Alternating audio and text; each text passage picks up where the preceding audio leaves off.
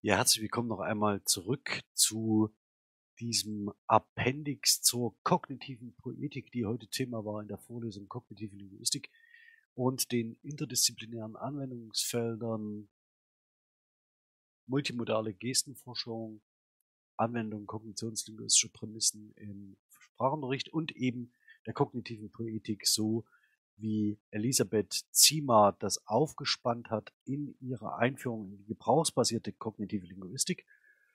Und ich habe mich aus urheberrechtlichen Gründen ähm, dazu entschlossen, den Erlkönig in der Vorlesung nicht auszuspielen, auch wenn die Interpretation durch Dietrich Fischer-Dieskau absolut großartig ist und den meisten von Ihnen bekannt sein dürfte. Ähm, und habe mich stattdessen dazu entschlossen, den Stream abzubrechen und die Diskussion in den Nachgang zu verlegen, nachdem ich mit den Studierenden gemeinsam das Lied gehört habe in der Fassung von Franz Schubert, die wohl 1815 entstanden ist und 1821 uraufgeführt wurde und hatte sie dabei gebeten, auf folgende Aspekte zu achten, die wir in den letzten Wochen in der Vorlesung entwickelt hatten, nämlich Figur-Grundbeziehungen, das Verhältnis von Metonymie und Metapher, ähm, die Frage, wie mentale Räume aufgespannt werden und wie dann vor diesem Hintergrund auch konzeptuelles Blending ähm, entsteht. Das ist ein Thema, das Elisabeth Zima ebenfalls äh, behandelt im Kontext der Aufspannung von mentalen Räumen und deren narrative Verknüpfung in Erzählzusammenhängen und daneben auf die Konzepte zu achten von Raum und Zeit sowie die ähm, das Basiskonzept Hand sowie davon abgeleiteten Konzepte Arm und Körper, um nur mal einige Aspekte zu benennen.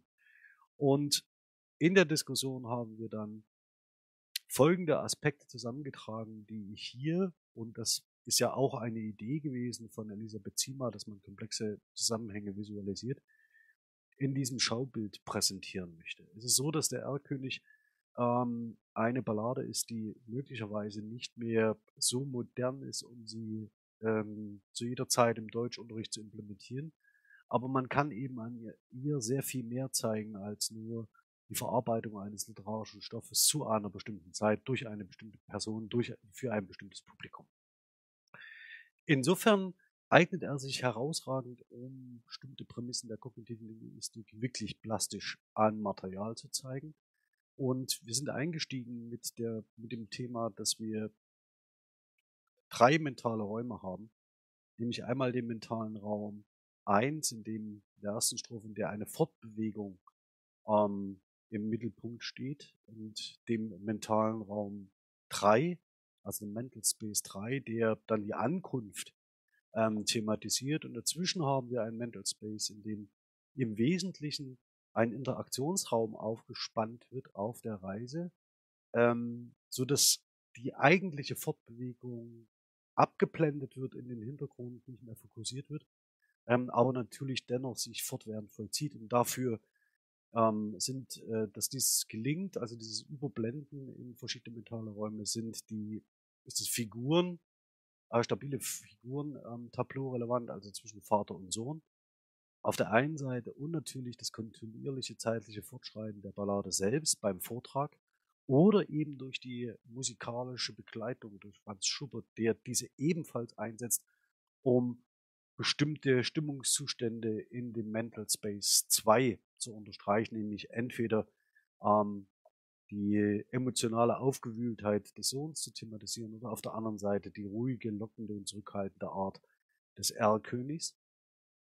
Und wir, ich würde jetzt ganz gern diese drei Mental Spaces mal bezeichnen als, als eine Reiseframe gewissermaßen, der das Ganze klammert und einen Interaktionsraum, der in der Mitte der Ballade den Großteil der Ballade ausmacht und diesen nach vorne hebt, während der, die anderen beiden Räume, ähm, die miteinander verbunden sind, in den Hintergrund gerückt werden. Wenn man so will, haben wir auf der Strukturebene hier schon ein Figur-Grundprinzip, ähm, das sich abbildet und mit dem gespielt wird. Ähm, das zweite ist, dass sowohl der Mental Space 1 als auch der Mental Space 2 mit zentralen Konzepten arbeitet, nämlich neben Raum und Zeit, die die ganze Zeit eine Rolle spielen, äh, mit äh, dem Körper und der Wärme und dem Arm, den der Vater, mit dem der Vater seinen Sohn hält. Also nah bei sich, er ist, behütet ihn warm, er behütet ihn. Da haben wir nicht nur diese, äh, dieses Zusammengehen von körperlicher Nähe, Wärme und emotionaler Geborgenheit auf der einen Seite, sondern auf der anderen Seite auch etwas, das ähm, das Zweite, was sichtbar ist, nämlich das Sehen Wissen ist. Also eine der zentralen metaphorischen Konzepte der kognitiven Linguistik, denn der Vater sieht und verlässt sich allein auf die visuelle Wahrnehmung, während der Sohn das Gesicht birgt, also gerade diesen visuellen Eindruck äh, versucht zu vermeiden. Ähm, das Ganze spielt in dem ersten und dritten Mental Space eine zentrale Rolle in, in, äh, in der Interaktion, in der Mitte der Ballade sieht das Ganze so aus, dass der Erlkönig die Hand ausstreckt. Das war eine sehr schöne Detailbeobachtung, ähm, die tatsächlich diese drei äh, unterschiedlichen ähm, äh, Basis, äh, diese drei unterschiedlichen Konzepte unterschiedlich relationiert und dass es ausgerechnet die Hand ist, die sich kalt ausstreckt, so in der Wahrnehmung des Sohns, die eben ähm, ihn aus diesem aus dieser geborgenen Zone herausziehen will. Ähm, von des Vaters Hand ist im Übrigen nie die Rede. Ähm, wie das Ganze metonymisch und metaphorisch aufzufassen ist, das ist eine ganz spannende Frage. Das kann ich jetzt hier im Detail nicht diskutieren. Aber jedenfalls, während für den Erlkönig die Hand steht, äh, steht für den Vater der Arm. Und ähm, das Ganze nochmal zu verfolgen, tatsächlich am Text, das ist eine wirklich sehr interessante Frage. Fehlt mir hier die Zeit. Der zweite äh, Schwerpunkt im Interaktionsraum, äh, im Interaktionsraum, also Mental Space 2, ist, dass neben diesem Auseinandertreten von bestimmten Konzepten auch die Formen der Wahrnehmung auseinandertreten. Während nämlich der Sohn nur fühlt und hört, ist es tatsächlich der Vater, der sieht. Selbst wenn er adressiert wird durch seinen Sohn, ähm, siehst du dort hinten ähm, den, äh, den Erlkönig nicht. Äh, zum Beispiel äh, dann ist es äh, im Text nicht gesagt, ob diese Wahrnehmung des Sohns ähm, damit, äh, damit einhergeht, dass er einen gemeinsamen Aufmerksamkeitsfokus etablieren will, indem er den Vater auf einen Sichtpunkt hinweist, sondern es ist durchaus denkbar, dass er eben nicht sieht, sondern äh, nur fühlt äh, und nur rudimentäre visuelle Eindrücke weitergibt, während der Vater die ganze Zeit sich allein auf die visuelle Wahrnehmung verlässt ähm, und nur auf die Körpertemperatur seines Sohnes reagiert. Also das heißt wiederum ein anderes Basiskonzept aufruft, nämlich das der Temperatur und eben nicht das des Fühlens und das des Hörens. Das sind die Wahrnehmungskanäle, auf denen der Sohn ähm, die Szenerie äh, wahrnimmt.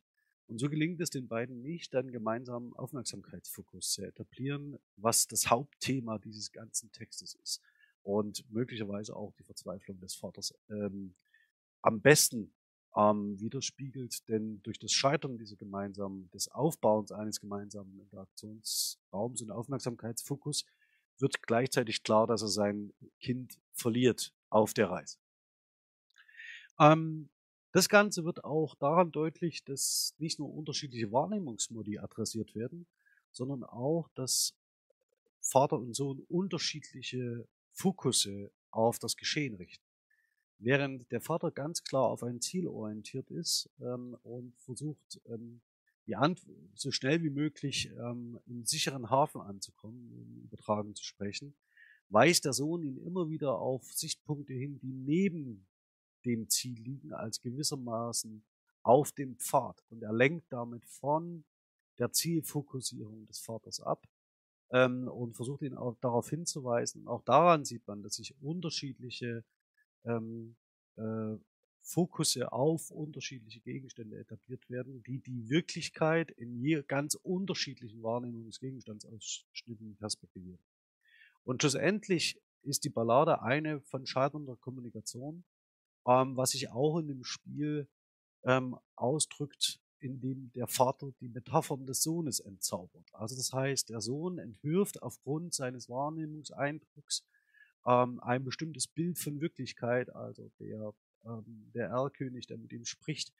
Und der Vater entzaubert diese Metaphern dadurch, dass er sagt, naja, das ist nur das Säuseln der Blätter im Wind und das ist nur ein Nebelstreif. Also dich täuscht hier deine, deine Wahrnehmung. Und auch auf dieser Ebene, also dem, der Arbeit an der Metapher, ja, könnte man sagen, wird klar, dass hier unterschiedliche Sichtweisen auf Wirklichkeit sich im Text ausdrücken. Das ist ein toller Text, an dem man sehr, sehr viel zeigen kann, wie an diesem Beispiel sichtbar wird. Und diese Visualisierung, die ich Ihnen hier zeige, die berücksichtigt natürlich nur einen Bruchteil der Aspekte, die bei einer sehr konkreten und genauen Textarbeit noch viel stärker heraustreten. Ich hoffe dennoch, dass es die Ergebnisse gut zusammenfasst, die wir in der Diskussion zusammengestellt haben. Ähm, diese Interaktions, also diese Übersicht äh, würde ich auch in die Präsentation zur Vorlesung integrieren, so dass sie da nichts verliert. Und ansonsten wünsche ich Ihnen erstmal ein schönes Wochenende. Bin ganz herzlich Ihr Alexander Lasch und wir hören und sehen uns dann beim nächsten Mal. Bis dahin, ciao.